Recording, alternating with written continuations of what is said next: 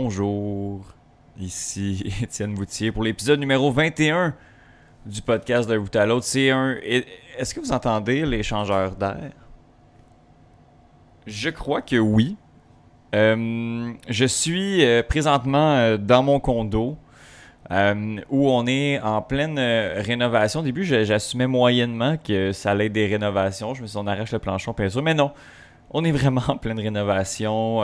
ici, je suis vraiment, vraiment brûlé. Je suis vraiment exténué. Je suis content parce que j'ai beaucoup de chroniques intemporelles. J'ai sollicité beaucoup des chroniqueurs habituels pour savoir s'il y avait moyen de livrer des chroniques un petit peu plus tôt dans la semaine pour que je puisse qu'on puisse les enregistrer en fait et faire euh, avoir un épisode plus intemporel. La seule chronique qui est euh, vraiment d'actualité chaude, c'est celle de Benoît. On l'a enregistrée aujourd'hui, vendredi, au téléphone parce que je suis vraiment dans le condo euh, à temps plein quasiment. Donc c'est assez fou, pas beaucoup d'heures de sommeil. Pas beaucoup, beaucoup d'heures de travail assez exténuantes. Donc, je vais vraiment y aller rapidement sur ma semaine canadien et euh, Euro. C'est tout. Puis, ah, Cyril Gann, c'est cool. Mais pour vrai, on va avoir le temps d'en jaser. Cyril Gann dans un mois. Euh, le Canadien, on va sûrement revenir. Peut bon, peut-être va revenir là-dessus la semaine prochaine. La série risque d'être terminée, malheureusement. Puis l'Euro, ben c'est sûr que la semaine prochaine, il va y avoir une chronique sur l'Euro.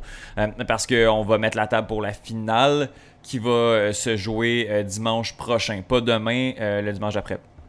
Donc, pour vrai, j'ai c'est pas que j'ai pas envie, là, je suis vraiment fatigué, puis je vais aller me reposer. Donc, on y va avec les chroniques. Euh, et euh, je vais juste faire un petit outro à la fin. Donc, on y va avec les chroniques. Ah oui, les chroniques. Je vais quand même dire qui est là. Euh, il y a Justine Olympique. On est là à chaque semaine pour Justine. On parle d'une discipline aux Jeux Olympiques. Là, on est dans la natation. Stéphanie Radchevski est de retour et vient parler de, son travail des, dernières, des derniers mois. Euh, soit euh, l'étude sur la violence en fait envers, les jeunes officiels du Québec. Super, super intéressant. Stéphanie vient nous donner un peu les résultats de ce qui s'est euh, de ce qui s'est de ce qui s'est fait, de ce qui s'est passé dans cette étude-là. Euh, étude où je suis, je le répète, euh, je vais le dire euh, sur le coup, 100% subjectif. J'ai des liens avec cette, cette chaire de recherche-là, avec l'étude justement. Donc, on vient un peu parler de notre travail plus que je viens, plus qu'elle vient promouvoir son travail. On vient, on vient parler de, de tout ça. Benoît qui nous parle, Benoît Dosset, soccer, qui vient nous parler de, de Lionel Messi. Euh, et euh, règlement du côté de l'UEFA qui a changé la donne pour la Ligue des Champions dans les prochaines semaines. Là, je clenche. Et euh, Daphné qui vient nous parler d'un nouveau sport, Daphné Chamberlain. Ben, c'est pas un nouveau sport qui vient de nous parler d'un sport vraiment moins connu. Je me rends compte que la radio, Euh, faut pas faire ça quand on est brûlé. On dirait que je perds mes idées. Daphné qui nous parle du. Euh, euh, Daphné Chamberlain qui nous parle du. J'allais noter ici le Sipak Takra, qui est un sport qui joue beaucoup dans l'Asie du Sud. Donc, vraiment très intéressant. Puis, j'en dirai pas plus. Je voulais au moins livrer un épisode. Le voici, le voilà. Puis, on s'en va écouter Mademoiselle Justine Lompré. À plus.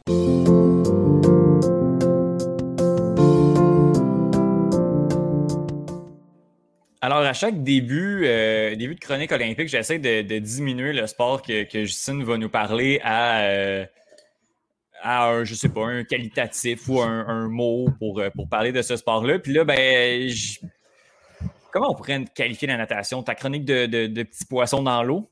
Est-ce que ça passerait, ça, Justine? Oui, ma chronique de maillot de bain. Ah, chronique de maillot de bain. On le prend. Justine, comment vas-tu? Ça va super bien, toi? Ça va très, très bien, merci. La natation, euh, moi je connais Michael Phelps et euh, euh, Phelps? Phelps? Phelps. Phelps. OK. Je, connais, je connais cet homme, cet athlète. Je connais, Penny? Ben, justement, Penny Alexiak également. Puis c'est pas mal tout. Puis là, j'imagine que, bon, Michael Phelps a, vraiment beaucoup popularisé ce sport ou l'a amené à un niveau assez incroyable. Et on a le futur avec Penny ah. Alexiak. C'est pas, mal là que je m'en vais, puis c'est pas mal tout ce que je sais. Fait que Justine, je te laisse aller sur cette discipline-là. Ben, Étienne, je commencerai d'abord en te parlant un peu de, des nouvelles qui, entourent, euh, qui, entourent, Tokyo 2020, euh, qui, euh, encore une fois, cette semaine, se retrouve dans une espèce de controverse. Ah oui. Évidemment, comme si ce n'était pas assez. Depuis la nuit des temps, bon, je vais dire la nuit des temps, mais faux. depuis déjà quelques années, lors des Jeux olympiques, les femmes qui, qui ont besoin d'allaiter leur mmh. enfant durant, durant la, durée des Jeux elles sont autorisées à avoir leurs enfants euh, avec eux, euh, près d'eux. Euh, il y a eu quelques exceptions par le passé. Et là, Tokyo, cette année, dit non! Ah ouais. Alors, si tu es pour allaiter, reste chez vous. Non, on, a, encore, entre autres, là, Alex Morgan du côté du soccer féminin qui revendique ça. On a également une joueuse de basket canadienne qui est Kim Gaucher, qui euh, va devoir prendre la décision entre rester au pays pour euh, s'occuper de son enfant et allaiter ou aller aux Jeux olympiques et représenter son pays. Donc, euh, du côté de Tokyo, on a pris cette décision-là, entre autres à cause de la pandémie. Mais, mais voilà. Donc, une, petite, une petite controverse, une mini de rien. Et comme ce n'était pas assez, tu sais, chaque semaine, depuis déjà quelques semaines, je te mentionne d'athlètes, des, des, grands athlètes qui renoncent aux Jeux olympiques. Mhm. Alors, euh, cette semaine, c'est Serena Williams du côté du tennis qui dit Je n'y vais pas, les amis. ça se passe beaucoup euh, au niveau du tennis, hein? Oui, euh, oui, oui, c'est surprenant. Mhm. Puis là, l'allaitement, là. Oui!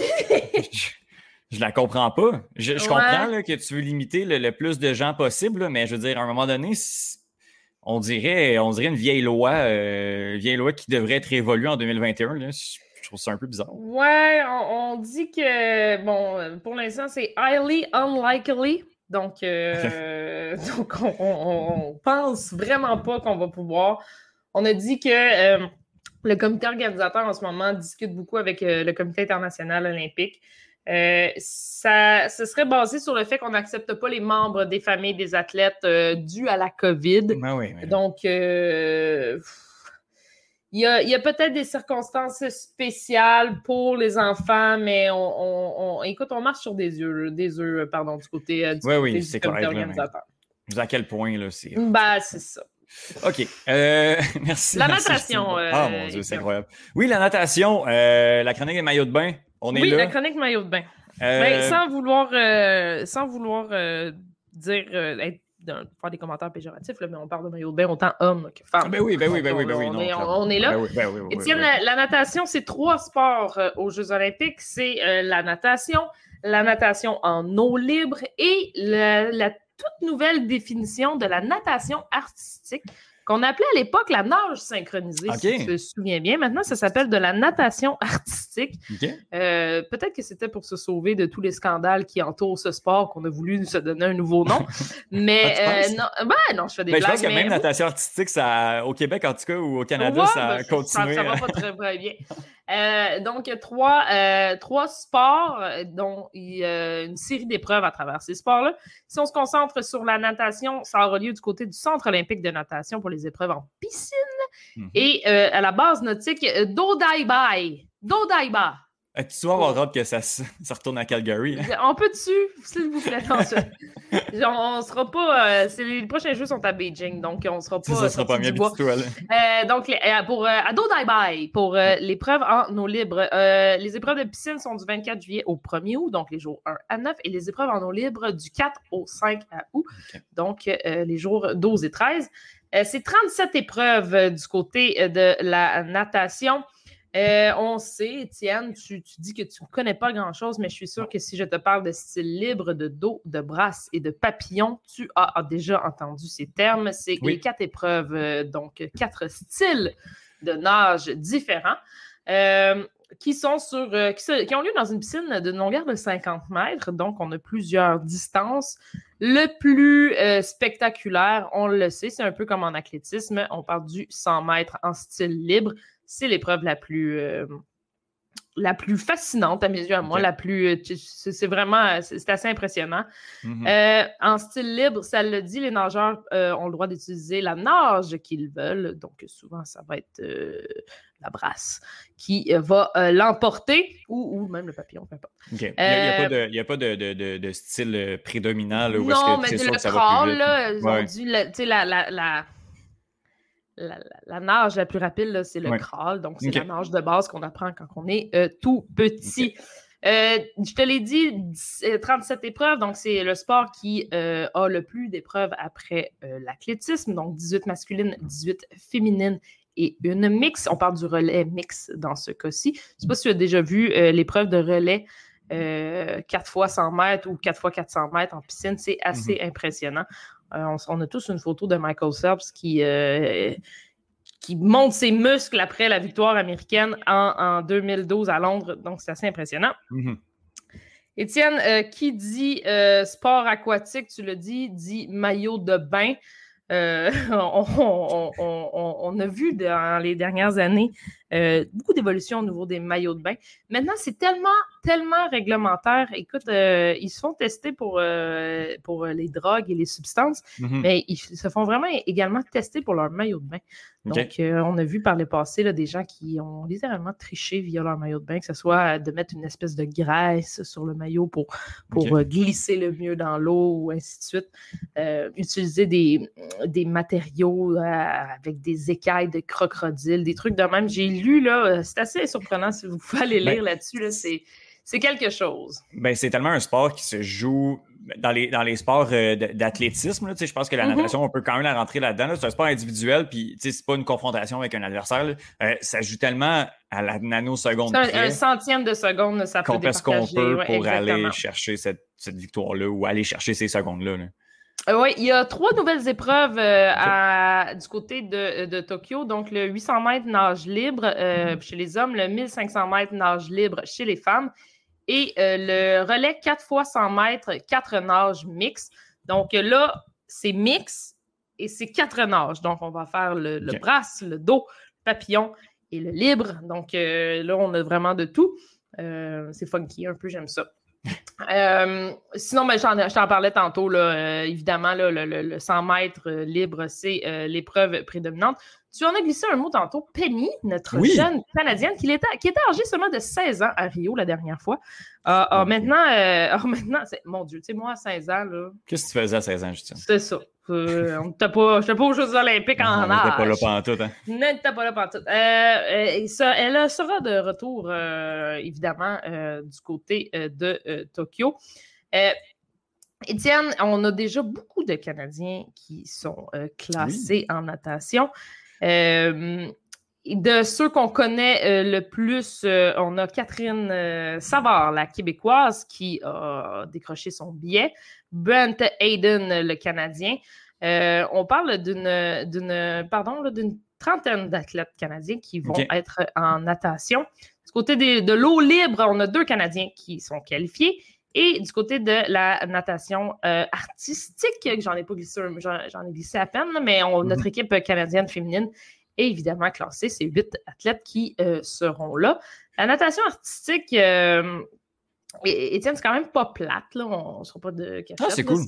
C'est, euh, ça aura lieu également au côté, du, côté du centre aquatique olympique. Ça a lieu dans la deuxième semaine de compétition pour permettre aux épreuves de natation de se terminer. Donc, les jours 10, 12, 14 et 15. On parle de deux épreuves, donc l'épreuve en équipe et l'épreuve en duo. Euh, évidemment, ce sont seulement les femmes qui participent à ah la ah natation artistique. Fait qu'il n'y a pas d'hommes encore euh, qui euh, font ce sport. Je ne sais pas si un jour ça va arriver un peu comme le cheerleading ou quelque chose comme ça. Ton, avis, Justine, est-ce que, est que, selon toi c'est niaiseux ou, pas? Ben, moi, je trouve pas ça niaiseux, mais, mais, en même temps. Ça te dérangerait pas, ça t'indiffère pas mal. Là. Moi, exactement. Oui. donc, donc voilà. Euh, du côté euh, canadien, on a, euh, on a toujours eu une, très bonne représentation en, nage synchro ou en natation artistique. Mm-hmm. je n'ai qu'à nommer que ce soit Sylvie Fréchette, on l'a dit, Michelle Cameron, Caroline Waldo. On a vraiment toujours eu des bons résultats. Par contre, là, ça commence à faire un, petit bout qu'on n'a pas eu de bons résultats. Ça, ça, date quand même de, de Sydney. Euh, la dernière fois à Rio, on avait fini euh, la position favorite de tous les Canadiens, euh, quatrième. Donc, donc on, a beaucoup d'espoir sur notre, notre équipe de Madame en natation artistique. qui, est, qui est remplie de Québécoises. En fait, mm-hmm. le trois quarts de l'équipe est québécoise, que ce soit Andréane Jolie, Andréane Côté, pardon, Audrey Jolie, Camille Fioladion, ce sont mm-hmm. pratiquement toutes. Et celle qu'on connaît un petit peu plus, Jacqueline Simoneau, qui est en duo. OK. Justine, euh, euh, tu pourrais peut-être plus m'en dire euh, là-dessus. Euh, j'imagine que le duo, il faut que ce soit, c'est les deux, les deux athlètes de manière synchronisée, ben, ça le dit, là, qui, font une chorégraphie, mais euh, l'équipe de 8, est-ce que c'est est-ce que les 8 doivent faire la même chose ou c'est vraiment une, chorégraphie de danse où les, les, 8 doivent comme faire des trucs différents ou que ça se tienne dans l'eau quand même? Je sais pas si ben, c'est synchronisé, donc on parle beaucoup de la synchronisation. OK, il faut vraiment que ce soit la même. c'est vraiment c'est vraiment impressionnant. Je ne sais pas si tu as déjà vu, c'est nouveau aussi comme sport, le, patinage artistique synchronisé. Euh, donc, c'est une équipe sur la, sur la glace mm-hmm. qui, qui, fait des figurines et tout. Euh, oui, du côté euh, de la natation artistique, c'est le même principe. Je t'ai dit une équipe de 8, là, mais c'est peut-être une équipe de 6. D'accord. J'ai un, un, blanc. Justine, c'est euh, le grand moment d'un concours au Club École. alors, pendant le match Suède-Ukraine, il y a un carton rouge qui vient d'être ah! donné. Le carton rouge de la rencontre. J'aimerais savoir à quel moment est enregistrée cette chronique. Je prends les réponses à je vais dire cinq minutes près. Voilà, donc je me note ici. Voilà, merci beaucoup, Justine. Je peux continuer. Euh, j'attendais qu'il se passe quelque chose dans cette rencontre pour, euh, pour ben, t'interrompre. Ben, Mon dernier fait, euh, et tu sais que moi, je, suis toujours impressionné par la qualité des athlètes dans le monde. la nage en eau libre, on parle de 10 km dans un lac, un océan ou une rivière. Wow. Et, et je trouve ça franchement impressionnant parce que moi, souvent, après 300 mètres dans le lac chez mes amis, je suis euh, complètement euh, détruite. Il faut dire que peut-être que la corona n'aide pas à ce moment-là. Par contre, 10 km, et, tiens, et je me demande, est-ce que tu sais, toi, comment les athlètes qui vont faire le 10 km en eau libre font pour boire de l'eau? Parce que malgré qu'il soit dans, un lac. Ouais, tu peux pas ouvrir ta bouche puis que ça. ça... Aller euh, te caler un verre d'eau salée. Mm-hmm. Euh, J'ai aucune idée, Justine, pour vrai. Ben, j'avais déjà vu cette façon de faire, mais ça m'était sorti de la tête. Donc, on parle de, stations de ravitaillement qui ont, comme lors d'un marathon, et euh, les, les, les, les, ravitailleurs, peut-être c'est pas le bon terme. on va le prendre, on comprend. On va le prendre ont des perches de 5 mètres de long auxquelles ils vont mettre un petit verre euh, de, d'eau et ils vont, euh, ils, peuvent, ils vont donner le verre d'eau et souvent le nageur va continuer à nager tout en buvant de l'eau. Dans ces petits gobelets-là, euh, il y aurait aussi de la nourriture, que ce soit des noix, des fruits, euh, et ainsi de suite. Donc, euh, c'est assez impressionnant. Donc, je t'invite lors des Jeux de Tokyo, à, quand, lorsque tu vas t'asseoir pour regarder le 10 km en ah, qui, qui, dure plusieurs heures, là, je ne veux pas être plate. Là. qui va, regarder... Moi, moi c'est sûr, je me lève à 4h10 euh, le matin. Pour regarder le départ en libre. C'est à Tokyo, là. C'est un, le marathon de natation. Donc, euh, juste pour regarder comment les athlètes restent hydratés durant ce euh, marathon-là. Tiens, c'est surprenant. Ben, écoute, Justine, merci beaucoup pour, euh, pour cette mise au point natation. Écoute, plus que les Jeux olympiques avancent, plus que euh, de, se plonger dans les sports, de se plonger dans les sports comme ça, euh, ça, ça, me donne le goût de, suivre tout ça. On va suivre Penny Alexiak, notamment, qui est un grand espoir de médaille. Et, tous les autres athlètes des, ben, de natation qui, qui, vont compétitionner pendant les Jeux olympiques. Justine, la semaine prochaine, tu nous parles de quoi? Je m'en rappelle déjà. Je vais, faire le tour euh, des sports de combat euh, oh, qui seront présentés. Euh, oui, ta passion, qui seront présentés du côté de Tokyo, dont un nouveau sport qui fera son entrée aux Jeux Olympiques. Ben, J'ai bien hâte que tu nous en parles. Puis écoute, on a, augmenté, je te dirais, le, pace. Là, on est rendu aux semaines, une chronique hebdomadaire. Donc, on se reparle dès la semaine prochaine, Justine, pour ta chronique sur les sports de combat aux Jeux Olympiques. Merci, Étienne.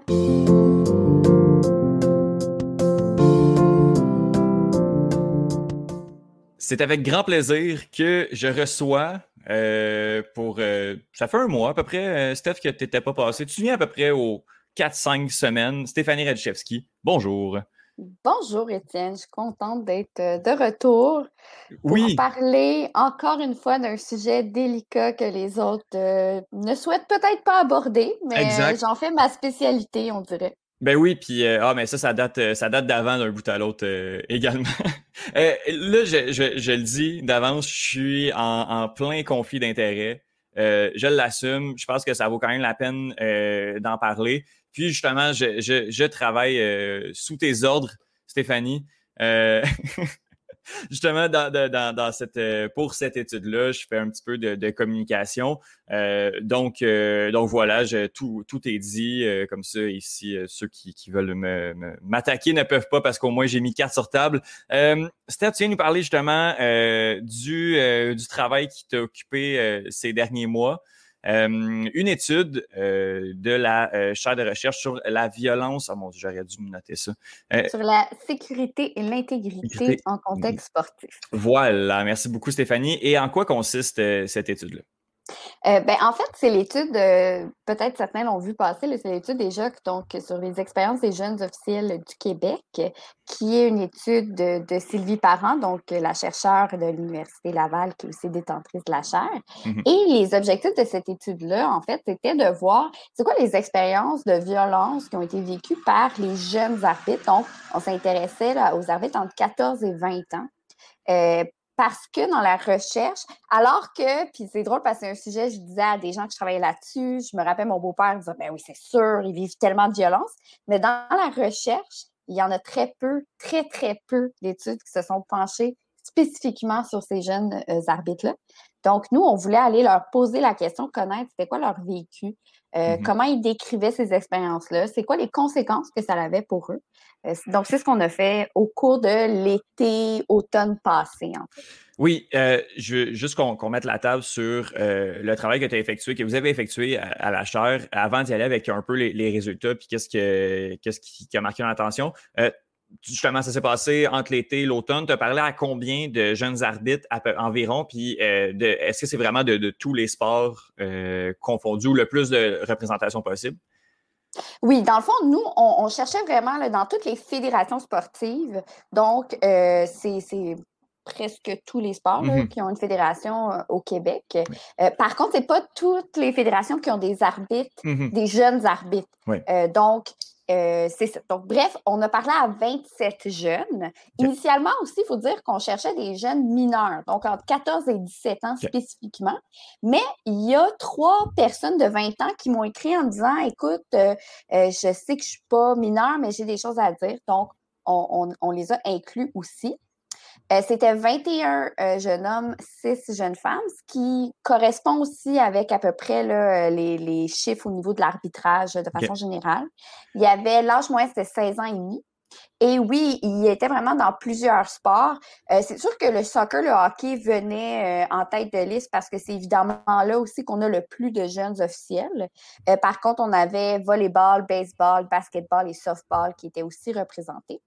Euh, et en termes d'expérience, la moyenne était de 2,9 ans, donc à peu près trois ans d'expérience euh, mmh pour euh, les, jeunes qui ont participé. Et c'était des entrevues, donc par Zoom, vu la pandémie. Euh, et j'ai pu parler à des jeunes vraiment de, à peu près partout dans la province. Donc, ça, ça a été euh, un avantage de, l'utilisation de Zoom. Mmh euh, et ça duré environ 50 minutes. Donc, j'en ai qui avaient peu de choses à dire, puis j'en ai qui, qui avaient vraiment beaucoup de, choses à me raconter. Ça a été une super belle expérience, franchement. c'est. L'étude porte bon, sur, sur la violence, violence souvent verbale, souvent psychologique. Moi, je veux savoir, pendant tes entrevues, comment tu réussissais à, chiffrer ou à, classer euh, les types de violence? Parce que ça, c'est très subjectif. Euh, est-ce que tu avais une échelle de 1 à 10, de 1 à 100 pour, bon, OK, ça, c'est très violent, je mets ça à 8, euh, ça, ça l'est moins, je mets ça à 2. Comment tu réussissais à qualifier cette violence-là, en fait? Ben, ça, c'est intéressant. Là, on, tombe dans des, euh, dans des trucs plus métaux. Exact, euh, Je dirais que c'était pas l'objectif de ça, dans le sens où c'est une recherche qu'on dit qualitative. Donc, mon but, c'était d'entendre leurs histoires, leurs expériences dans leurs propres mots. Euh, mm-hmm. Par contre, pour leur parler de violence, j'avais vraiment, j'avais une liste de manifestations. Donc, pour s'assurer qu'on s'entende sur c'est quoi de la violence, je disais, bon, ça peut être se faire bousculer, se faire frapper, se faire lancer des objets, se faire insulter, etc. Donc, je mettais un peu ce cadre-là, puis je leur disais, est-ce que ça t'est déjà arrivé? Peux-tu m'expliquer ces expériences-là? C'est par après, dans l'analyse, que là, on essaie de un peu comparer, voir à quoi ça ressemble. Euh, donc, j'avais pas d'échelle en tant que telle. C'est vraiment ensuite quand on prend un peu euh, l'analyse de chacune des entrevues, puis on essaie de voir c'est quoi les thèmes qui ressortent. Justement, les thèmes. qu'est-ce qui, qu'est-ce qui a retenu ton attention? Est-ce que c'était pire que ce à quoi tu t'attendais? C'était égal? Qu'est-ce qui est ressorti de, tes, de tes entrevues? c'est, écoute, moi, je, suis arrivée là avec certaines attentes. évidemment, moi, j'ai été une, arbitre, j'ai mmh joué au soccer, j'ai coaché, donc j'ai quand même une, certaine idée. Euh, ce que j'ai trouvé vraiment intéressant, c'est que les jeunes ont parlé, bon, principalement de violence, comme tu dis, psychologique, c'est-à-dire euh, verbale ou non verbale. Il y en a qui m'ont dit euh, des gens qui ont l'air bêtes, qui lèvent les bras dans les airs, c'est des choses qui peuvent les déconcentrer ce que j'ai trouvé vraiment intéressant chez les jeunes, c'est qu'il y avait comme deux tendances en termes de fréquence. Ils me disent, il y a un niveau qui est comme, puis là, j'utilise des, guillemets symboliques pour ceux qui ne mmh peuvent pas me voir, mais acceptable. C'est-à-dire qu'on s'attend à ça. Puis ça, ça arrive à tous les un ou deux matchs. Je vais me faire crier après, je vais me faire insulter, etc. Puis il y a des choses plus exceptionnelles où je dois sortir quelqu'un ou je dois parfois appeler la police parce que ça va euh, à ce niveau-là. Ça, mhm. ça arrive une ou deux fois par saison. OK. Quand même. Donc, ça, je trouvais ça intéressant. Mais après, quand on commence aussi à creuser, je, voulais savoir, il y en a qui m'ont dit, ben, tu sais, c'est correct quand ils insultent l'uniforme. Mais c'est pas correct quand ils m'insultent personnellement. Hmm. Puis là, c'est là que, sans me le dire textuellement, on voyait, parce qu'ils nous disaient, qu'il y avait des stratégies pour s'adapter à ça ou pour faire du sens de cette expérience-là, et notamment une grande normalisation de cette expérience de violence-là. Mmh Plusieurs m'ont dit ça fait partie de la job. Euh, un, une personne qui m'a dit, c'était très marquant, au hockey, l'arbitre, c'est la troisième, la troisième équipe sur la glace que tu es censé haïr. C'est très ancré dans le sport. Mmh Donc, ça, ça l'amène à réfléchir euh, sur comment que c'est vécu, mais aussi comment qu'on peut mieux en parler mmh euh, aux participants, aux arbitres, aux entraîneurs. Donc ça, c'est une chose. L'autre chose qui a surpris énormément tout à peu près les, chercheurs qui étaient dans l'équipe, c'est qu'ils parlaient très peu de conséquences. Quand je leur disais, OK, euh, tu t'es fait insulter tout le match, tout ça, tu retournes chez toi, par exemple, c'est quoi les conséquences? Ils me disaient, il n'y en a pas. J'arrive chez nous, je passe à autre chose. Puis je disais, OK, fait que, le prochain match, tout ça. Très peu m'ont parlé. Ils disaient, oui, c'est vrai, des fois, euh, avant le prochain match, je vais être un peu plus stressé. Surtout des, quand que ça dégénère vraiment, je ne veux pas mm-hmm. que ça réarrive. Euh, il y en a qui, disaient, je suis un peu triste. Euh, c'est sûr que ça me fait douter de moi-même. Mais c'était quand même petit comparativement à des études qui ont été faites avec des arbitres plus vieux, où ils parlaient de, de, conséquences plus importantes. Puis une des hypothèses qu'on a, c'est ben, d'une part, si on normalise la violence puis on s'attend à ça puis ça fait partie de la vie, ben on rapporte moins de conséquences parce que ben, c'est juste ça qui est ça. Mm-hmm. Puis l'autre chose euh, qu'on a, qui a été vue dans des études avec des, athlètes qui ont vécu euh, des abus euh, quand, ils étaient, quand ils étaient plus jeunes, c'est que ça prend un certain temps avant qu'on réalise à quel mm. point c'est de l'abus. Mmh quand on est dans le milieu, quand que tout le monde est comme trouve ça normal et que ça fait partie justement du sport, on ne se questionne pas tant que ça sur notre expérience jusqu'à ce qu'on ait vécu d'autres choses à l'extérieur. Mmh Donc, c'est un peu les, les, éléments intéressants ou euh, surprenants. Ben, c'est ça qui est, fascinant parce qu'on, euh, je, répète qu'on s'adresse à des jeunes arbitres. C'est des arbitres mineurs qui subissent la violence, puis qui, on dirait qu'ils savent justement dans, quoi ils vont s'embarquer, puis, puis qu'ils l'acceptent, puis qu'il faut, quand même une, grosse force de caractère euh, pour passer à travers tout ça. Puis moi, je, je discute de, de cet élément-là que je trouve super fascinant. Puis bon, en, voyant aussi un peu de documentation, c'est ça que, que, que j'ai remarqué également, c'est qu'est-ce qui ressort, c'est que l'arbitre peu importe le sport, c'est l'adversaire des deux équipes. Mm-hmm. Alors que sans arbitre, puis ça c'est le, gros cliché, s'il n'y a pas d'arbitre, il n'y a pas de match, il n'y a pas de feuille de match. Tu sais, je veux dire, oui, on, peut jouer sans arbitre, mais on s'entend que le, côté organisé est beaucoup moins là. Puis, euh, je, pense qu'il y, a quelque chose de socialement où il faut faire le turn entre l'arbitre, c'est pas ton adversaire, ça devrait être l'allié de tout le monde au lieu d'être l'ennemi de tout le monde. Ben, complètement. Puis, il y a quelque chose de super intéressant là-dedans quand même. comme tu dis, oui, on peut jouer euh, une gang d'amis dans le parc, euh, au soccer ou peu importe, au hockey, euh, sans nécessairement avoir d'arbitre. Mais pour toute ligue, pour tout sport organisé, c'est nécessaire d'avoir un arbitre pour mettre les règlements, mais aussi assurer, assurer la sécurité. C'est pas pour rien qu'il y a des règlements, c'est aussi pour assurer que les, athlètes soient safe dans qu'est-ce qu'ils font. Mmh puis effectivement, il y a, cette notion-là où c'est normal d'engueuler l'arbitre, etc. Mais aussi, ça, c'est quelque chose que j'ai trouvé vraiment intéressant. Les jeunes m'ont dit, mais les personnes ne comprennent pas à quel point c'est complexe d'arbitrer, mmh à quel point c'est difficile. Je me rappelle d'un qui dit, euh, ben, tu sais, les gens, ils pensent que j'ai fait 10 décisions dans mon match parce que j'ai sifflé 10 fois. Mmh Mais ça, c'est juste la pointe de l'iceberg. Euh, je, suis tout le temps en train de regarder est-ce que la balle est à l'intérieur, à l'extérieur, est-ce que c'est une prise, euh, est-ce qu'il a, il a quitté trop tôt, est-ce que, tu sais, il y a des centaines de décisions qui se prennent qu'on ne voit pas, auxquelles on n'a pas accès. Mmh et ça, ça fait aussi que, comme on sous-estime la complexité, ben, on a tendance à s'attendre à la perfection. Chez des adolescents qui n'ont pas une grande expérience de vie, qui n'ont pas nécessairement une grande expérience de sport non plus. Donc, euh, c'est souvent, ça va être dans leur premier emploi ou ça va être un emploi d'appoint.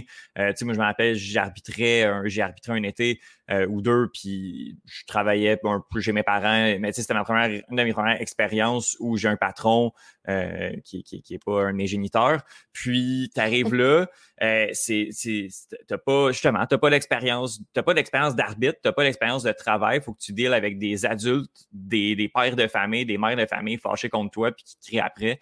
Euh, c'est, assez impressionnant à demander à, quelqu'un qui, qui, qui, qui en a ses premières expériences dans le monde professionnel. Bien, tout à fait. Puis il y, a, plusieurs jeunes qui m'ont dit aussi, puis je trouvais ça intéressant. C'est un contexte qui est complètement différent parce que même si c'est pas, bon, c'est souvent la première expérience de travail, mais dans à peu près n'importe quelle autre expérience de travail, ça reste les adultes qui ont l'autorité sur toi. Ton supérieur est généralement un adulte, là, euh, ou en tout cas quelqu'un de plus vieux. Mais dans le monde de l'arbitrage, c'est le contraire. Le jeune qui est au centre du terrain a l'autorité, pourrait théoriquement euh, renvoyer le coach. Euh, il y a vraiment du pouvoir et de l'autorité.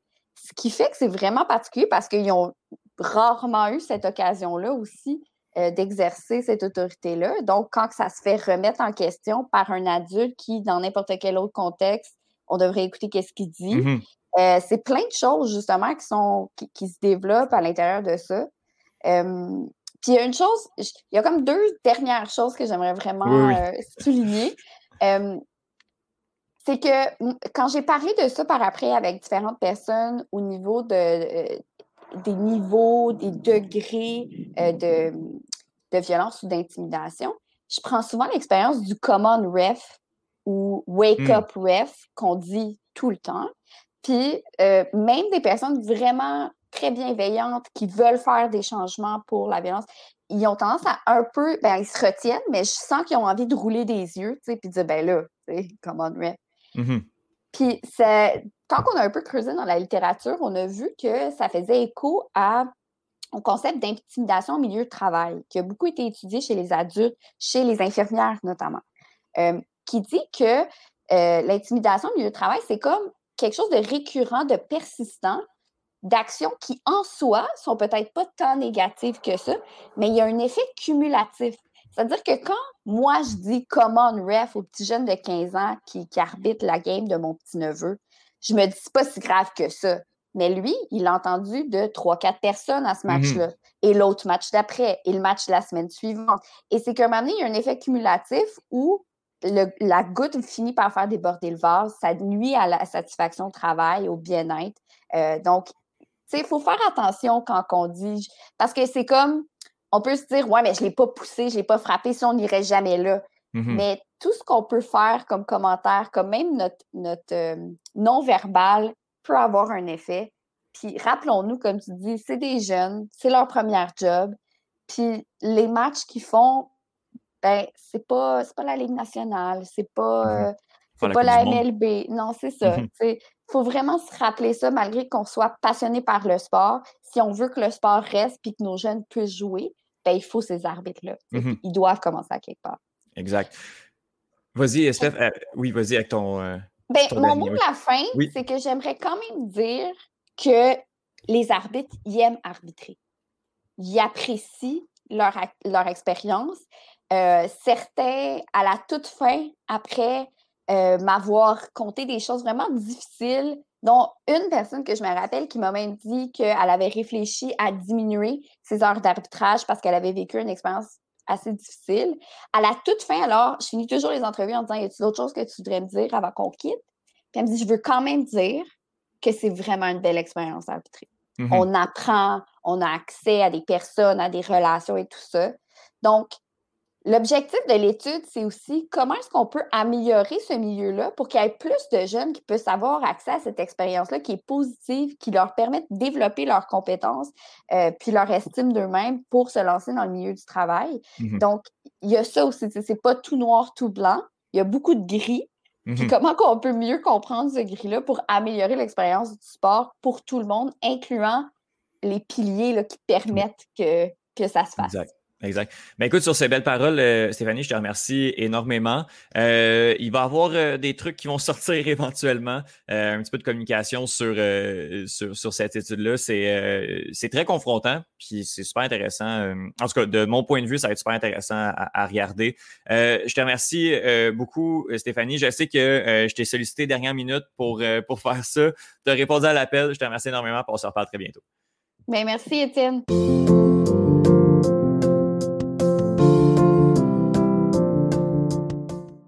Alors, euh, je suis euh, au téléphone. On est en train de tester des formules d'un bout à l'autre, notamment en raison du déménagement.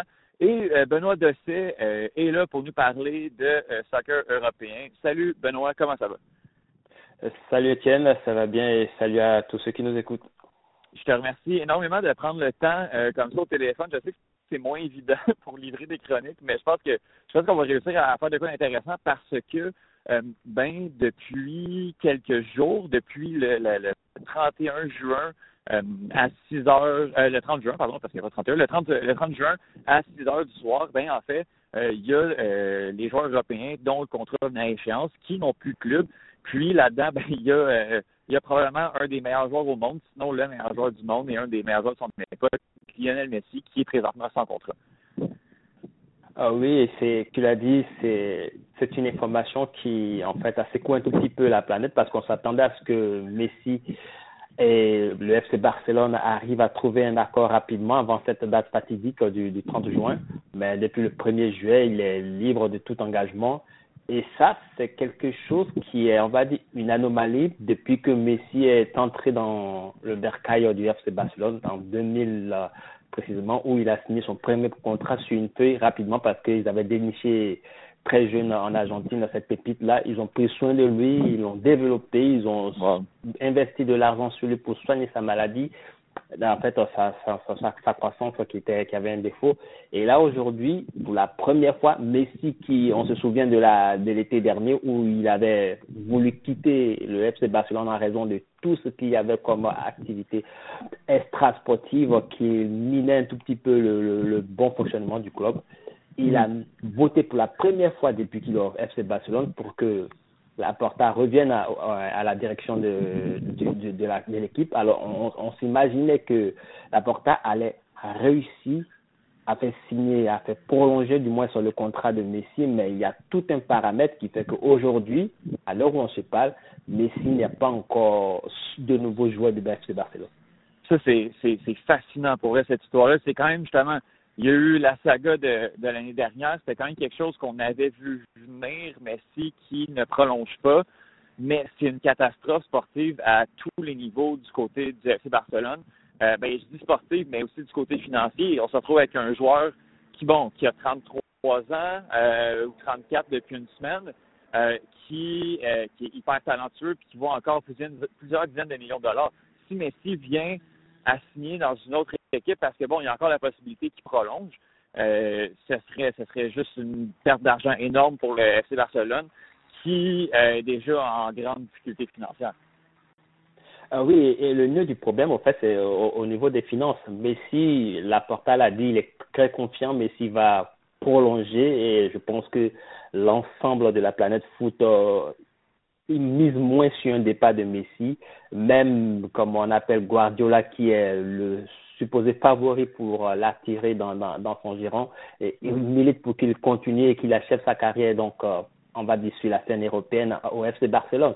Donc c'est plus les finances. Aujourd'hui le FC Barcelone est un club surendetté, plus de 1 mm-hmm. milliard d'euros de, de, dette, donc on va dire un milliard, un peu plus de 1 milliard 500 000 euh, dollars canadiens comme dette et euh, la masse salariale du club est trop élevée. 200 millions d'euros que Messi, Messi peut, peut, peut, peut, prétendre toucher sur deux ans de contrat. Et, et, et, ça, ça, s'appelle donc euh, un, contrat annuel de 100 millions d'euros. Ça fait beaucoup pour un seul joueur. Et donc, c'est tous ces paramètres-là qu'il faudrait négocier. Il faudrait voir. Il paraît que, il paraît que, selon les dits des journalistes espagnols, que les contrats, les thèmes du contrat ont été déjà trouvés. Tout est mis sur papier et reste à ce que Messi parape. Maintenant, la question de savoir est-ce parce qu'il se trouve présentement au Brésil pour la Copa América qui n'a pas encore parapé ou il a encore quelques virgules, on va dire, dans, dans ce contrat qui qui qui font pas encore son affaire. Il faut mhm. savoir que Messi maîtrise et son plan maîtrise entièrement le droit d'image, alors qu'on sait que le droit d'image d'un joueur comme Messi, ça rapporte beaucoup. Est-ce que Laporta essaie de négocier là-dessus pour essayer d'avoir quelque chose, quelques retombées financières sur euh, pour que le FC Barcelone essaie d'imposer un tout petit peu ses dettes? C'est un club qui est surendetté, même si avec son arrivée, il a réussi à négocier avec euh, une banque euh, 500 millions de, de, de, prêts. Quand tu as un million de dettes et que tu n'arrives pas à éponger tes, tes, on va dire, tes, tes arriérés, c'est un peu craintif pour, pour les différents observateurs. Et si Messi venait à quitter le, FC Barcelone, je pense que le club va non seulement tomber dans une crise euh, au niveau du, du, du, du, du foot proprement dit, mais aussi ça sera une crise financière parce que euh, j'imagine qu'il y a beaucoup de maillots qui vont plus se vendre et le club sera plus, on va dire, crédible vis-à-vis de, de, ses créanciers et de ses différents potentiels euh, prêteurs que sont les différentes banques et autres institutions qui pourraient venir en aide et soulager ce club-là. Et ça, au-delà du fait que la masse salariale du, du, du club dépasse de loin le, le fair play financier qui a été imposé par l'UEFA et également mhm. par la Liga, euh, Barcelone doit, doit donc trouver cette facilité-là pour, euh, on va dire, gérer Messi et gérer l'après-Messi. Il faut dire que ça fait six mois maintenant que les joueurs du, du FC Barcelone ont accepté de ne pas recevoir de salaire. Mhm c'est un club qui, qui, roule carrément dans le rouge. Et depuis la Covid, c'est encore pire. C'est un club qui, avec euh, le tourisme et le, les, les, la vente de billets, se faisait assez de recettes. Donc, ça fait un an, voire un an et plus que tout cela, c'est dans l'eau. Entre parenthèses, on comprend un peu pourquoi est-ce que la Porta et autres sont acharnés sur euh, l'existence de la Super League. Oui. Voilà. Donc, voilà. Donc, tous ces paramètres-là me font dire que cette Messi va rester. En tout cas, c'est ce qu'on, quand on lit les différents écrits, c'est ce qu'on voit. Mais pour combien? Moi, j'ai vu tout dernièrement que on lui propose un salaire, c'est vrai, un peu plus moindre que celui qu'il a paraffé, euh, qui vient de s'achever avec 300 euh, millions de, de, de, de, dollars, comme, de, du moins euh, d'euros, comme salaire sur, euh, qui va s'étaler sur 5 ans, dont 100 millions la première année, 100 millions la deuxième année. Et après deux ans, il a le droit de quitter le FC Barcelone. Donc, c'est-à-dire que les autres, euh, le montant sera échelonné de 36 millions sur le reste de l'année, où il pourra aller jouer où il veut, mais il sera toujours payé par le FC Barcelone. Donc, tu vois un peu, il y a tout on va dire, une acrobatie financière, montage financier qui a été fait pour essayer de garder euh, la, la encore euh, au, au, sein de la Maison Blaugrana. Est-ce que cela ne contente pas Messi ou est-ce que c'est vraiment la ligue des, en fait, la, Copa América qui empêche ce joueur-là de, de, de, de paraffer ou est-ce que vraiment l'épisode euh, qu'il a eu sous Batemeu a vraiment plombé euh, la conscience qu'il a en, son club de, cœur et qu'il veut vraiment partir et partir sans faire des siècles? c'est c'est vraiment c'est vraiment fascinant comme euh, comme saga. C'est sûr qu'on va suivre ça. Mais tu sais ça dépend aussi tout le temps de, de comment le joueur décide de, en fait gère ses genre ses contrats euh, avec avec ses agents. On, a vu, par exemple, un Memphis Depay qui, pendant en plein milieu de l'Euro, a signé un contrat justement avec le FC Barcelone. Est-ce que Messi veut se concentrer à 100% sur sa Copa América? Il faut dire que c'est un joueur qui est extrêmement sollicité pour regarder les matchs de l'Argentine. Messi, de tous les ballons, peut-être qu'il veut justement se concentrer sur la compétition, aller chercher son fameux trophée international et après ça, ben, on regardera si on s'en va du côté de Barcelone ou si, euh, ou si on bouge. Euh, bon, le FC Barcelone qui a tout fait pour essayer de regarder Messi, euh, pour lui plaire en fait, d'aller chercher un Sergio Aguero sportivement. Je ne crois pas que ça amène grand-chose du côté de Barcelone, mais si ça peut faire en sorte que Lionel Messi reste avec l'équipe, je pense que c'est une des raisons pourquoi Laporta est allé chercher son, son compatriote argentin. Mais écoute, ça va être euh, ça va être assez fou. Toi, tu penses que, que Messi va euh, a des bonnes chances quand même de rester avec l'FC Barcelone? Ce serait quoi ses destinations possibles s'il vient à, quitter euh, Barcelone? Eh bien, tout le monde mise sur les clubs qui sont financièrement assez solides pour pouvoir mettre, égaler par exemple la proposition que fait le FC Barcelone. Donc, en ce moment, si en Europe, il n'y a que deux clubs qui peuvent prétendre donner autant d'argent à un joueur. Il s'agit du Manchester City et le Paris Saint-Germain. Mais est-ce mhm. que le Paris Saint-Germain va vouloir encore recruter euh, une autre star pour, dans, cette équipe euh, quand on sait tout ce qu'il y a déjà comme effectif assez riche euh, qu'il faudrait gérer? Est-ce que ça va pas chambouler les, les, les plans de, de l'entraîneur quand Messi va débarquer? C'est ça la question. Manchester City, je l'ai dit tantôt, Manchester City est le favori parce que Guardiola a eu à, à, être, pardon, entre guillemets, celui-là qui a lancé Messi sur la tête, pardon, même s'il a pris la suite de Richtad. Mais Guardiola le, le, dit tout le temps. Il aimerait bien entraîner Messi, mais il veut que Messi termine sa carrière à, à, Barcelone. Donc, je pense que c'est ces deux clubs-là. À moins que ce soit le fantasme argentin qui prenne le dessus en, voyant Messi retourner dans, dans son club du début, a New Boys, où il avait commencé quand il était tout petit. Donc, c'est, ce sont ces trois clubs-là qui, on va dire, ont la cote avec une éventualité, une hypothétique arrivée en MLS où là encore il y aura le problème de, de salary cap qui va peut-être encore empêcher cette arrivée probable. Donc, euh, moi je dirais que à 99%, l'accord a été trouvé, il reste à paraphrer cela et je pense qu'il va continuer et puis en plus, il y a un pont d'or. Il va jouer juste deux ans et puis aller, aller faire ce qu'il veut ailleurs et puis recevoir encore 36 millions par, par, par an. C'est, c'est pas rien. Je pense que ça, ça pourrait le faire réfléchir et peut-être se décider de prolonger avec euh, l'équipe barcelonaise. Mhm. Surtout que, bon, si on regarde du côté de Manchester City, l'avenir de Pep Guardiola est de moins en moins certain à moyen terme. Donc, je ne sais pas si c'est bien avantageux pour lui. Il faudrait que ce soit un contrat à très court terme et s'assurer que es prêt avec l'équipe. Mais euh, il y a aussi le consortium euh, du, City Sporting Group qui fait en sorte que, bon, est-ce qu'on va aller faire un lien entre Manchester City et après ça un contrat vers New York? Écoute, on ne sait pas. Messi a déjà euh, annoncé ses intentions de, de finir sa carrière également en Argentine du côté d'Old Boys, comme tu l'as dit.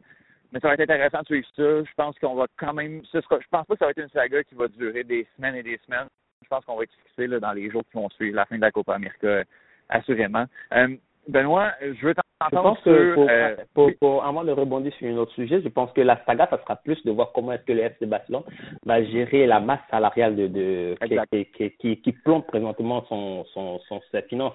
74% de la masse salariale, euh, c'est assez pour les joueurs, c'est assez, assez énorme quand on sait qu'il y a présentement rien ne, ne milite en faveur d'un retour normal du football avec les, les, les supporters dans les stades. Donc, il y a tout ça qu'il faudrait regarder. Est-ce que Barcelone va être mis sous redressement financier? C'est tout ça qu'il faudrait regarder par, par la suite. Et je suis pratiquement certain qu'il sera difficile pour eux de, recruter encore des joueurs à coût de, de millions de dollars, euh, des centaines de millions de dollars. Ils seront très surveillés par l'UEFA et par, euh, mhm. par la, gendarme, le gendarme financier de la Liga. Euh, au-delà de ça, ils doivent à, à, beaucoup de clubs en Europe, donc je pense pas qu'ils vont encore vouloir recruter assez, à moins qu'ils fassent des coups comme Memphis, Depay et Aguero, comme tu l'as mentionné tantôt.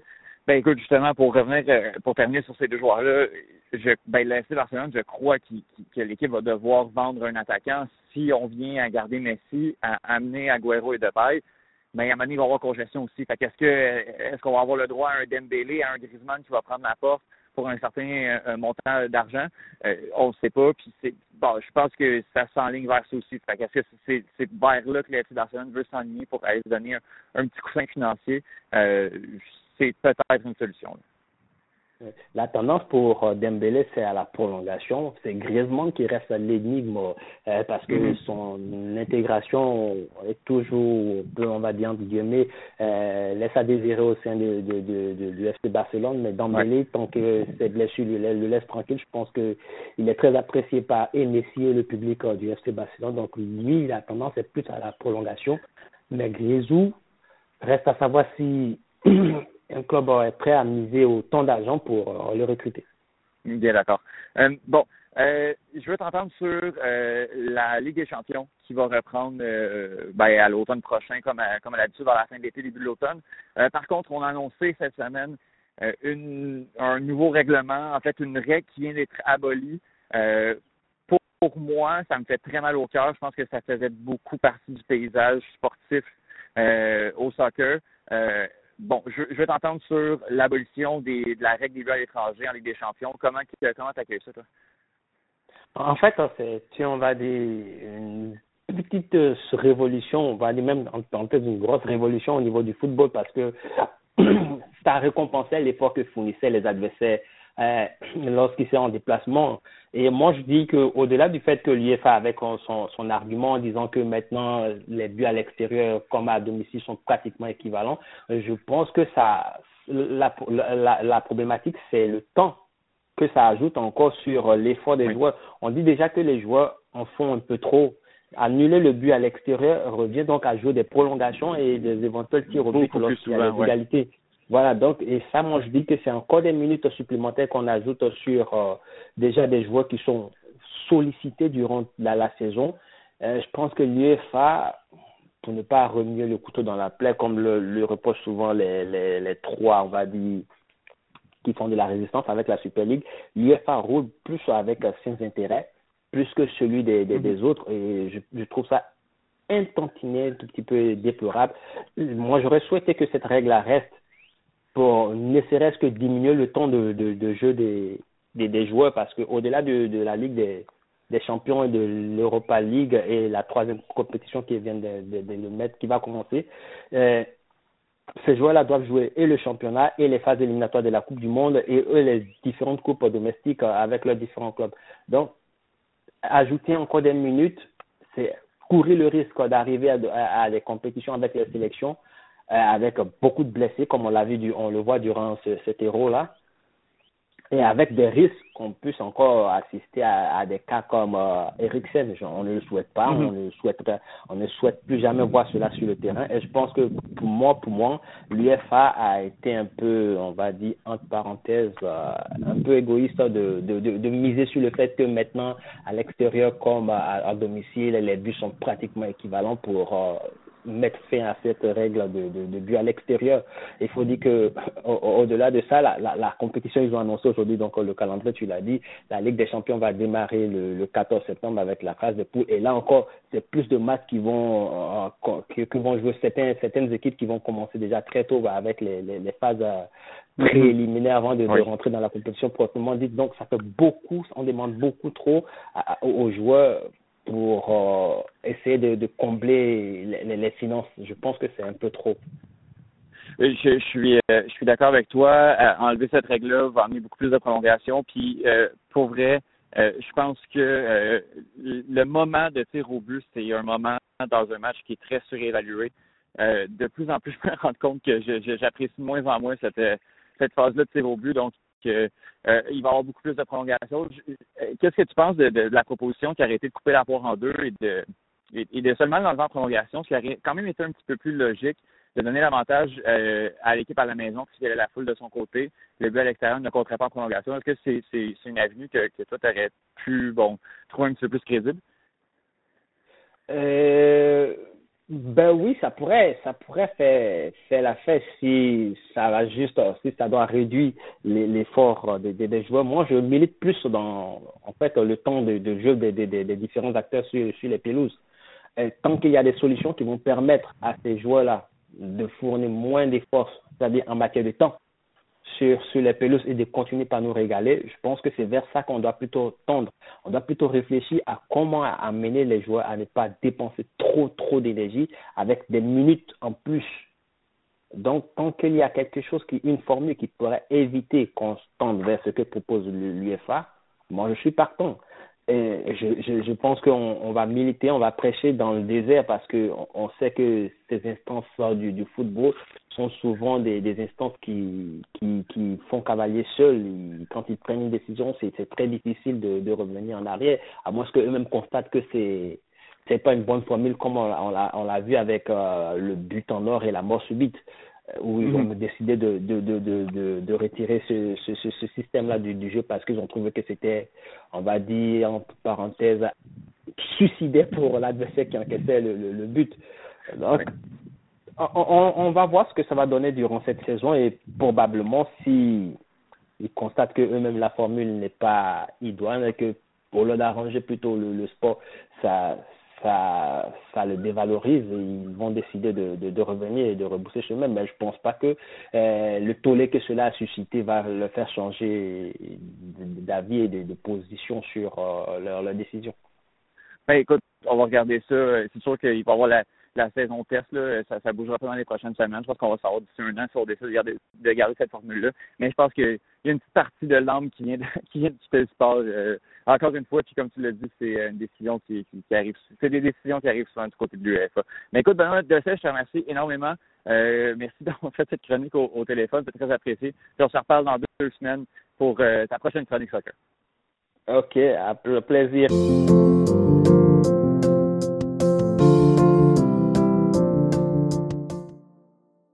Alors, on rejoint notre antenne en Gaspésie, euh, qui, euh, de ce que je comprends de notre conversation de euh, pré-chronique, a un meilleur Wi-Fi que la dernière fois. Daphné Chamberlain, bonjour. Bonjour, ben écoute, c'est sûr que c'est pas difficile à battre quand on enregistre dans une voiture avec le Wi-Fi du métro. Donc là, oui, je suis quand ben, même dans une maison. Je te confirme, t'as l'air bien. T'es bien installé, Daphné. Ça fait quelques semaines qu'on s'est parlé. Euh, t'es, t'es, bien, t'es là pour l'été. On est en business, là? On est en business et euh, oui, ça fait quelques semaines qu'on s'est parlé. Et là, cette semaine, bon, la dernière fois, j'avais parlé du pentathlon moderne. Oui. On s'en souvient. Là, j'ai, trouvé hier un sport assez spécial qui devrait, euh, à côté, sinon surpasser la, la bizarritude ou le, le, côté un peu spécial du pentathlon. Écoute. Donc, on, peut se lancer parce que là, tu m'as dit hier, en fait, tu as juste écrit le nom, le titre du sport. euh, puis je dit, OK, je, te laisse aller parce que euh, j'ai fait aucune recherche là-dessus parce que justement, je veux que tu viennes m'expliquer de A à Z en quoi consiste ce sport. Je, n'ai que le nom de ce sport qui est le Sepak Takra. Euh, j'imagine que je le prononce bien. Selon les lettres que tu m'as envoyées, je, lis les lettres et voilà le sport. Daphné, euh, ce sport-là, avant d'expliquer en, profondeur les règlements, euh, ça part de où? C'est quoi les origines? Puis où est-ce que c'est comme joué? Là? Bon, ça, en fait, c'est un sport qui est d'origine indonésienne. Ça a été pratiqué depuis dans, dans les années euh, vraiment comme depuis environ un millénaire. C'est vraiment vieux comme sport. Oui, et le nom, donc le Sipak Takra, comme tu as dit, c'est en malin indonésien. Quand on le sépare, donc ça fait Sipak, ça égale donner un coup de pied et en taille, le Takra, ça veut dire balle. Donc, à date, c'est sûr que ça fait penser un petit peu à du soccer, mais en fait, plus concrètement, là, quand on regarde des vidéos, ça ressemble plus à du volleyball qui se joue avec les pieds. Je vais expliquer euh, plus tard, là, un peu plus concrètement, les, règles, les, ben, vrais règlements, mhm. le fonctionnement et tout ça. Mais il faut vraiment avoir l'image d'un volleyball qui se joue avec les pieds. C'est assez drôle. Je vous considère, euh, je vous considère, je vous conseille d'aller voir des vidéos si jamais euh, ça vous intéresse.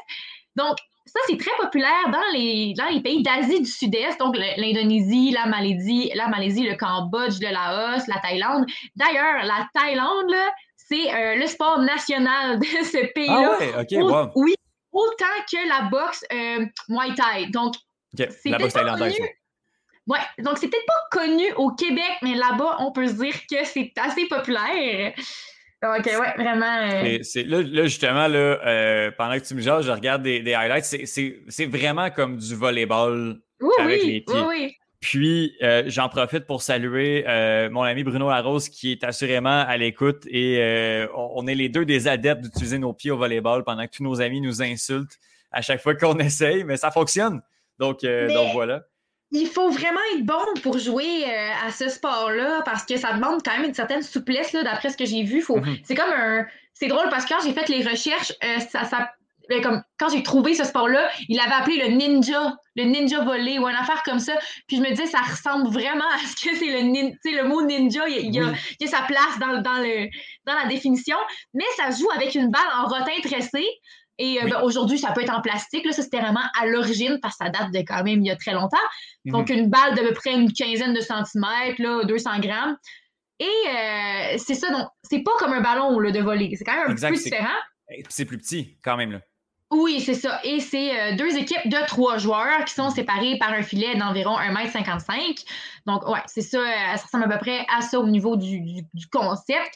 Donc, les joueurs peuvent se déplacer à la grandeur de la délimitation de leur côté du terrain. Ils peuvent parfois aller euh, à l'extérieur pour rattraper une balle qui viendrait de leur propre camp.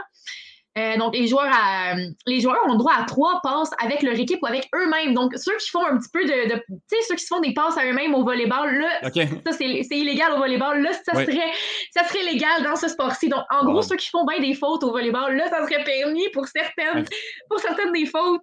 J'en connais aussi euh, dans, dans, ma, dans, mon équipe euh, aléatoire de volleyball qui aimerait ça, capable de se faire des passes, euh, étant donné le talent de hein? reste des coéquipiers, oui. Ben oui. Mais, mais donc, après, par, après trois passes, par exemple, avec eux-mêmes ou avec leur équipe, là, on est obligé de leur envoyer à mhm. l'autre équipe. Mais bon, donc c'est ça. Ce qui différencie vraiment ce sport-là du volleyball, c'est l'utilisation des mains et des bras qui est interdite. Il faut mhm. se servir soit des pieds, des épaules ou des genoux pour effectuer les passes. Et donc, l'équipe fait un point quand la balle touche par terre du côté des adversaires, ou bien si les adversaires envoient la balle hors jeu, hors du terrain. Mhm. Exact. Et donc, euh, oui, c'est assez intéressant comme concept. Mais c'est ça, tu as parlé de, de, Ninja Ball tantôt. Euh, mhm, le, filet, le filet de 1m55 est quand même, ben, est quand même grand, mais euh, disons à une hauteur moyenne, ce qui fait en sorte qu'on peut vraiment aller euh, pas besoin de sauter. Là, j'essaie de l'expliquer physiquement pour la radio. Pas besoin de sauter pour euh, kicker la balle et qu'elle a un, effet descendant. Est-ce que, euh, est-ce que je l'explique bien dans le sens où on peut la frapper de haut avec le pied pour qu'elle descende, pas qu'elle fasse un arc comme son ferait au volleyball habituellement, genre? Oui, non, c'est ça, c'est, ça, ouais, ça fonctionne vraiment, mais on n'a pas besoin. Mais il faut comme. Il y en a qui font des sauts des fois, là. il y en a qui sautent. Euh, puis d'ailleurs, euh, tantôt, je regardais des vidéos et il y en a qui font toutes sortes de pirouettes, là. C'est assez impressionnant quand même euh, à, à, ce niveau-là. Donc, Beaucoup de bloquer avec, avec le corps. Daphné, bon, ça joue justement dans l'Asie du Sud, de ce qu'on comprend, la Thaïlande, la Malaisie. Là, moi, j'ai devant moi, là, c'est un vidéo, c'est Philippines contre Japon. Euh, et c'est ah présentement 6-5. Je pense que c'est le premier vidéo qui arrive sur, sur YouTube. Présentement, c'est 5. Mais non, c'est ça. c'est D'ailleurs, euh, parlant de ça, les, les points. Hein, puis, euh, oui, exact. C'est ça. Les matchs se font en deux manches. Donc, une manche est remportée par la première équipe qui atteint 21 points. Et dans ce sport-là, il n'y a pas de limite de temps pour marquer. Donc, c'est vraiment. c'est ça. Il faut faire les 21 points. Mais mhm. j'imagine que ça arrive assez vite avec la complexité quand même c'est pas des échanges si longs que ça. Là. des fois, au volleyball, on va se mâcher puis ça va virer fou, mais là, c'est vraiment pas si pire que ça. Non, non, c'est ça. Et euh, si jamais une égalité, on joue une troisième manche qu'on appelle le tie break. Et ça, ça va être la manche déterminante. Mhm. Donc euh, voilà, c'est ça. Sur les trois joueurs, il y en a un euh, de centre qui est aussi le serveur, le Tekogne. Et on a deux joueurs de champ nommés les Api, Apit Kiri. donc ça, c'est la pince gauche. Et le Apit Kanan. Pince droite. J'espère que je l'ai dit comme il faut. Oui, ils appellent ça comme ça. c'est comme si c'est l'équivalent. Bref. Sinon, euh, les fautes. Il y a quand même des fautes, hein, même si, euh, bon, c'est pas les mêmes qu'au volleyball, visiblement, parce que c'est vraiment très. Ben, c'est quand même différent, même si ça, ça se ressemble d'un certain côté. Mais par exemple, bon, c'est ça, comme je l'ai dit, si jamais un joueur touche la balle avec sa main ou son bras, faute. Si jamais un joueur porte la balle, faute. Si jamais la balle glisse sur le corps d'un joueur, faute. Si jamais une équipe fait plus que trois touches, euh, ça, ça fonctionne pas non plus. Euh, si jamais un joueur passe son pied au-dessus du filet pour euh, contrer un adversaire, ou bien si un joueur touche la balle dans le camp adverse, si la balle touche le plafond ou le mur. Donc, c'est plein de règlements comme ça. je ne vais pas tous les nommer, il y en a quand même beaucoup.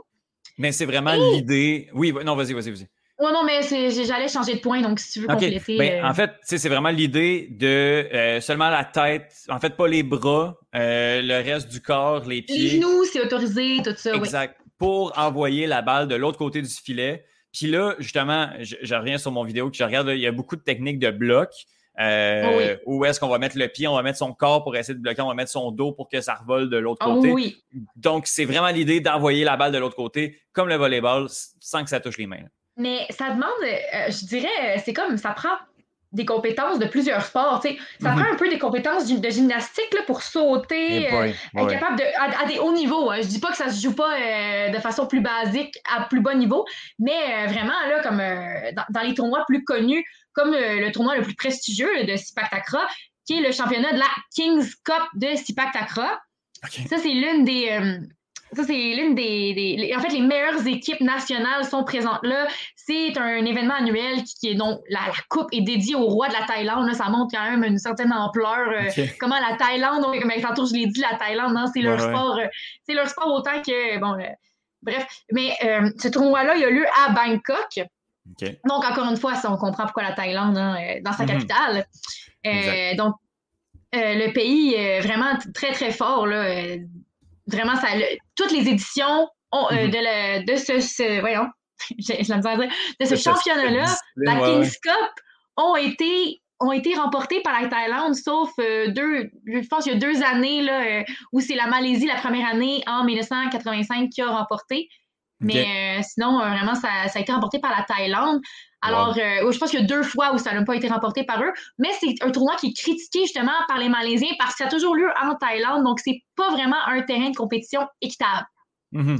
Étant donné, c'est comme c'est toujours au, même, au même endroit. Exact. exact. C'est pas en, terrain, euh, comment on dit ça? C'est pas en terrain neutre.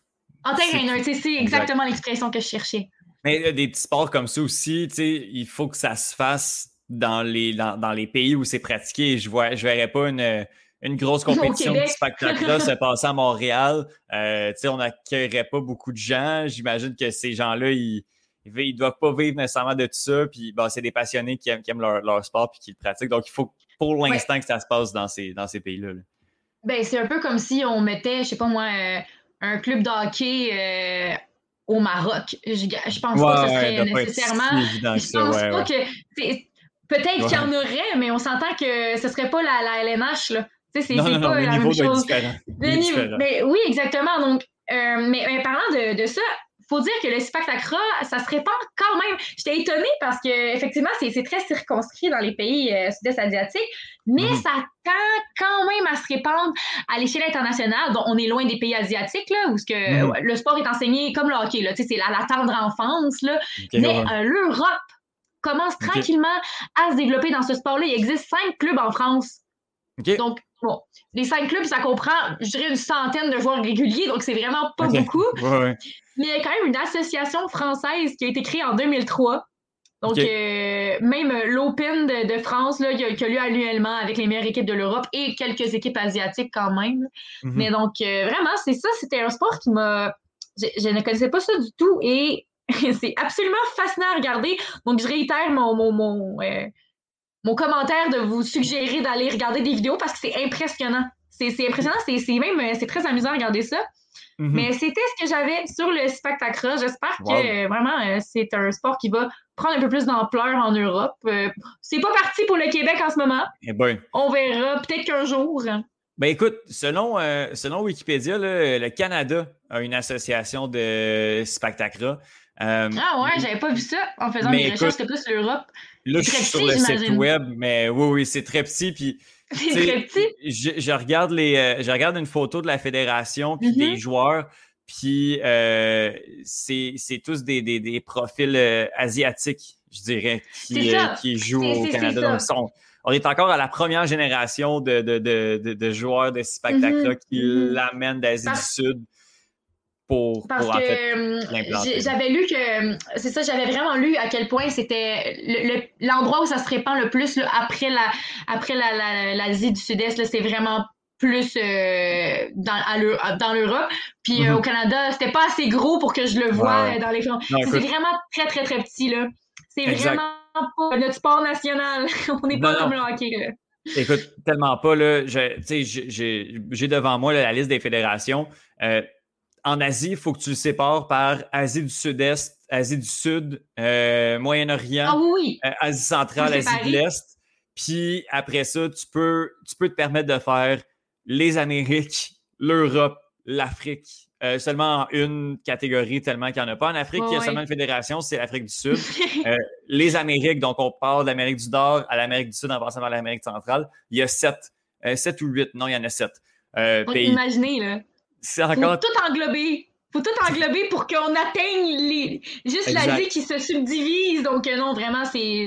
Mais en même temps, chaque, chaque pays son sport, hein, chaque endroit son sport. On ne peut pas être bon partout, on ne peut pas être bon dans tout, surtout selon les conditions dans lesquelles on évolue. C'est, parfois, certains sports sont plus propices à certains endroits. Euh, donc, euh, c'est quand même normal.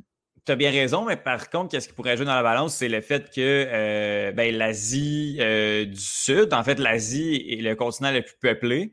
Donc, en, termes de proportion, il doit avoir, en termes de, nombre, il doit en avoir énormément. Justement, la proportion doit être quand même petite, mais il doit juste une 1% de toute l'Asie, euh, c'est beaucoup de gens quand même. Donc, euh, euh, on parle de, vraiment beaucoup de gens. Donc, c'est peut-être justement énormément de, personnes qui, pratiquent ce sport malgré le fait que, ben, ici au Canada, le, nom, moi, je l'avais jamais entendu. Puis, tu sais, j'ai certaines bases dans le sport. Normalement, euh, quand il y a une discipline, j'en ai entendu parler au moins avant que, avant que ça commence. Mais de voir, que, de, voir que c'est si populaire, c'est fascinant quand même. Non, c'est ça, là, on est. J'ai vraiment, je, crois que j'ai vraiment réussi à trouver à dénicher quelque chose d'intéressant pour la, clientèle qui nous écoute, parce que d'après moi, il n'y a pas tant de gens qui avaient entendu parler de ça. Donc euh, j'espère euh, vous avoir appris quelque chose. D'ailleurs, moi aussi, j'ai moi-même appris l'existence de ce sport-là très, très, très récemment, pour ne pas dire hier. Ben, donc, euh, écoute, c'est ça l'objectif aussi, c'est d'en apprendre. Si vous ben avez déjà entendu le nom Spectacra, euh, écrivez-nous, écrivez-moi, écrivez au Club École, que je veux, je veux le savoir parce que, écoute, j'avais jamais entendu parler de ça, mais pour vrai, c'est super accessible. Tu sais, je veux dire, c'est, je comprends que c'est pas un sport super connu, mais ce serait pas absurde que ce soit une discipline pratiquée là, ici. Là. non, ça, serait, ça se ferait. Oui, je verrais bien ça dans les cours d'éduc, là, quand les, quand les profs ont plus d'idée de quoi nous faire faire, surtout quand on arrive en secondaire 5. Puis là, tous les sports ont déjà été coulés, le soccer, le basket, le badminton. Le badminton, ça, on le fait toujours deux, trois fois dans la... En tout cas, bref. Mais, euh, tous les sports-là, la lutte, tout est rendu genre au spike ball. Là, mané, on commence à manquer d'idées, là. Mais tu as fait Daphné, tu sais, tous les sports un peu pas connus, là. Daphné, je t'annonce que tu es vraiment plus jeune que moi pour avoir fait du spikeball au secondaire. Ah oui, euh, on a Oh boy, nous autres, non, non, non, ça n'existait même pas dans le temps que, que j'étais au cégep. Donc, euh, écoute, Daphné, je te remercie énormément.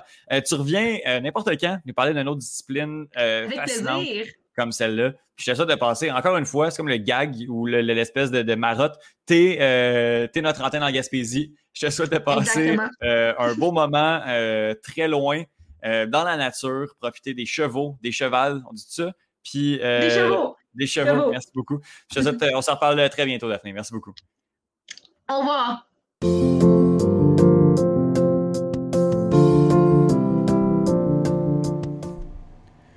C'est moi de retour dans l'échangeur d'air. Euh, en, montant les chroniques, je, me suis, euh, je me suis dit que j'avais pas expliqué exactement pourquoi on entend l'échangeur d'air. Le condo est pas juste comme dans les... Mais c'est que j'ai euh, fait mon bureau dans la, la petite pièce euh, parce que bon, on fera pas de réno dans en tout cas à court terme dans cette pièce-là. Donc euh, c'est pour ça que euh, justement on l'entend là, puis là, je voulais pas tout bouger. Donc donc ouais c'est ça mon, mon, bureau pour les prochains les prochains jours va être là. Je sais pas si l'épisode de la semaine prochaine va se trouver là. J'espère que non. Mais bon, qualité sonore assez, assez moyenne, mais seulement pour l'intro, l'outro.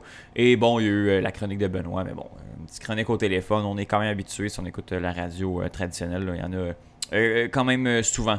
Donc euh, voilà, c'est ce qui termine cet épisode. La semaine prochaine, on va parler de Roland Garros avec Johan. J'aimerais ça qu'on parle du CF Montréal. On va, on va parler de l'Euro. Justine va être de retour. Bref, on a tout un menu à se mettre sous dans les oreilles la semaine prochaine pour un autre épisode du podcast d'un bout à l'autre. Ciao!